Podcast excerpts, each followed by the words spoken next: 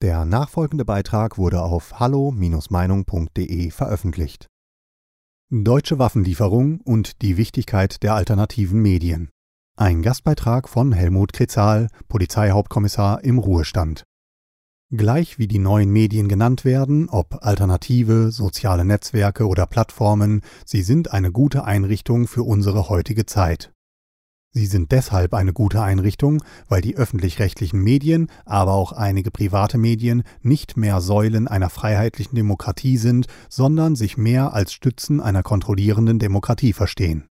Die Medien, in einer freiheitlichen Demokratie auch vierte Gewalt genannt, haben sich im Großen und Ganzen von ihrer wahren Aufgabe, die Regierungen in verantwortlicher Weise mit Kritik zu begleiten und ihre Politik zu hinterfragen, verabschiedet und sind dagegen mehr oder weniger Sprachrohr der verantwortlichen Regierung geworden so wie dies bei der sogenannten Euro-Rettung, bei der Energiewende, bei der Flüchtlingsproblematik 2015-2016, beim Klima- und Corona-Thema und Impfpflicht geschah, geschieht dies jetzt wieder im Zusammenhang mit dem Krieg in der Ukraine.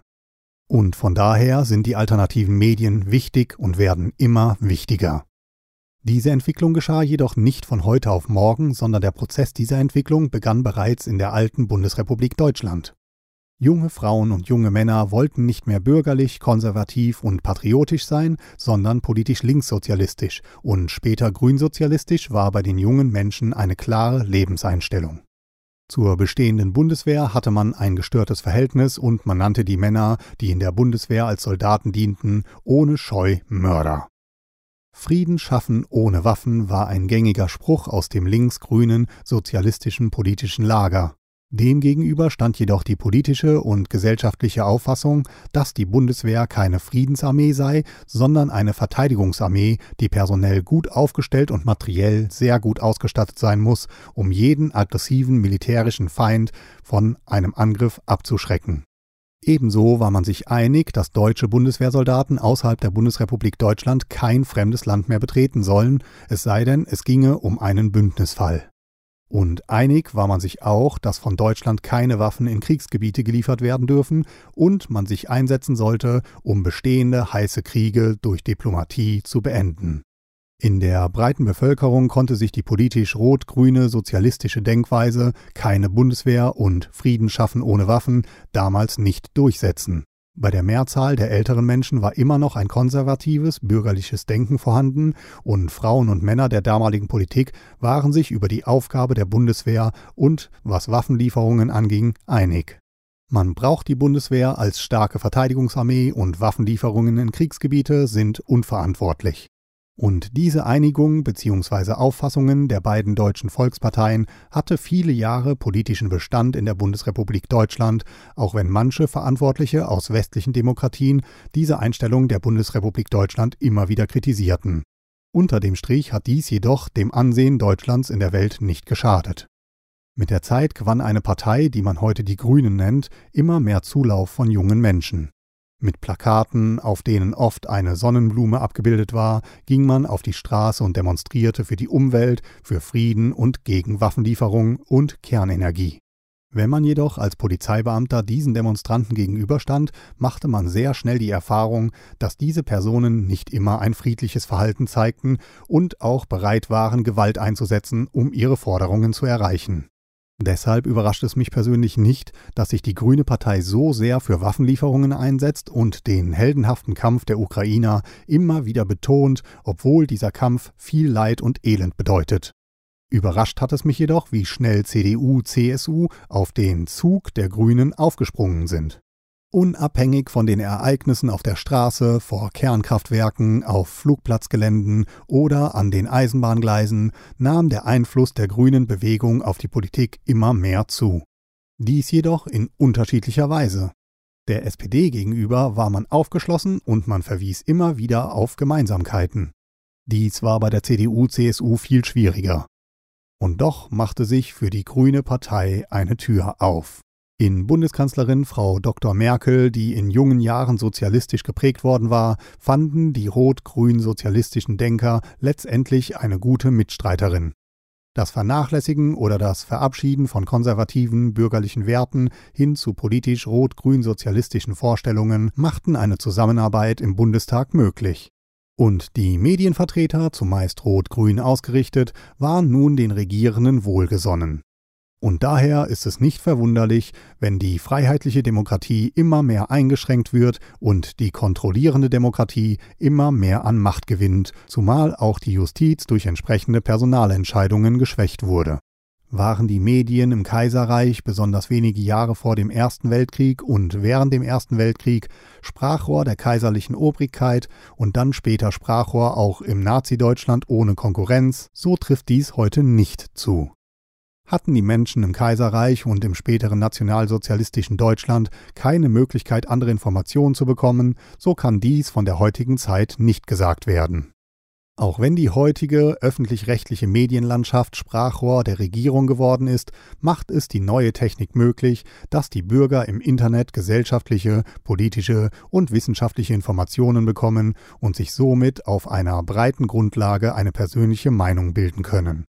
Jeder Mensch in Deutschland, der Ja zu einer freiheitlichen Demokratie sagt und ohne Wenn und Aber zur Aussage des Grundgesetzes, die Würde des Menschen ist unantastbar steht, verurteilt den Angriffskrieg gegen die Ukraine.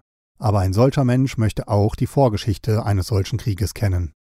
Und nun muss man in Deutschland feststellen, dass über die Hintergründe dieses Krieges, über die Vorgeschichte bei den öffentlich-rechtlichen Medien nicht so berichtet wird, wie es eigentlich in einer Demokratie sein sollte.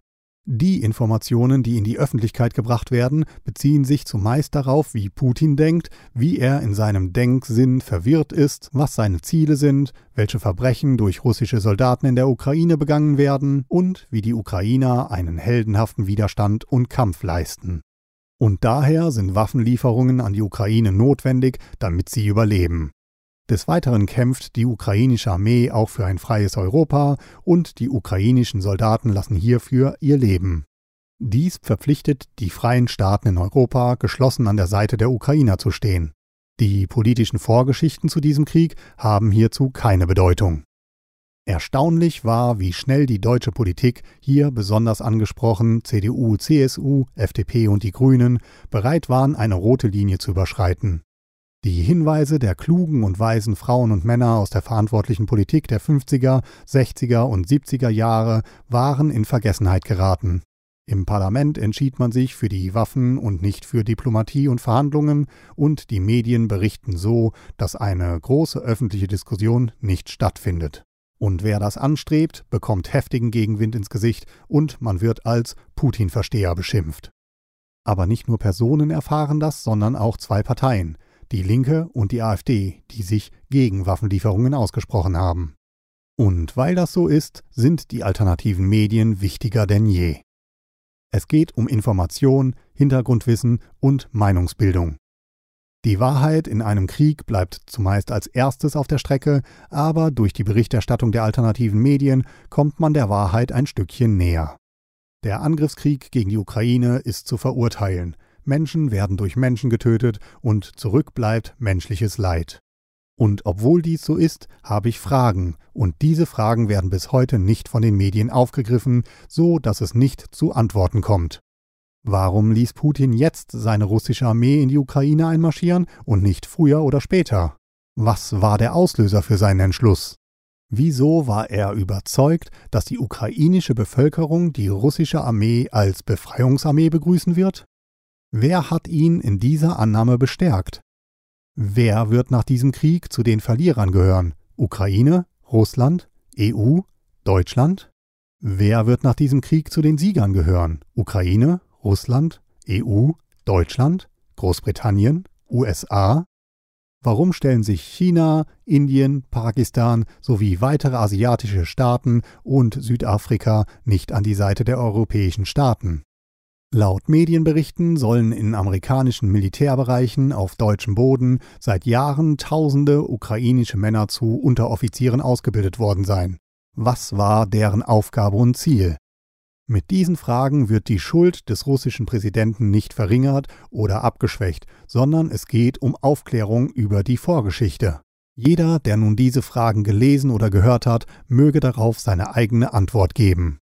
Durch die Tatsache, dass die Mehrheit im Deutschen Bundestag entschieden hat, Waffen in das Kriegsgebiet Ukraine zu liefern und, wenn man den Medienberichten Glauben schenken darf, man auch schon seit einigen Jahren zuließ, dass auf deutschem Boden tausende ukrainische Männer ausgebildet und an modernen Waffen geschult wurden, haben die verantwortlichen Politiker und Politikerinnen der Bundesrepublik Deutschland eine wichtige Funktion aufgegeben.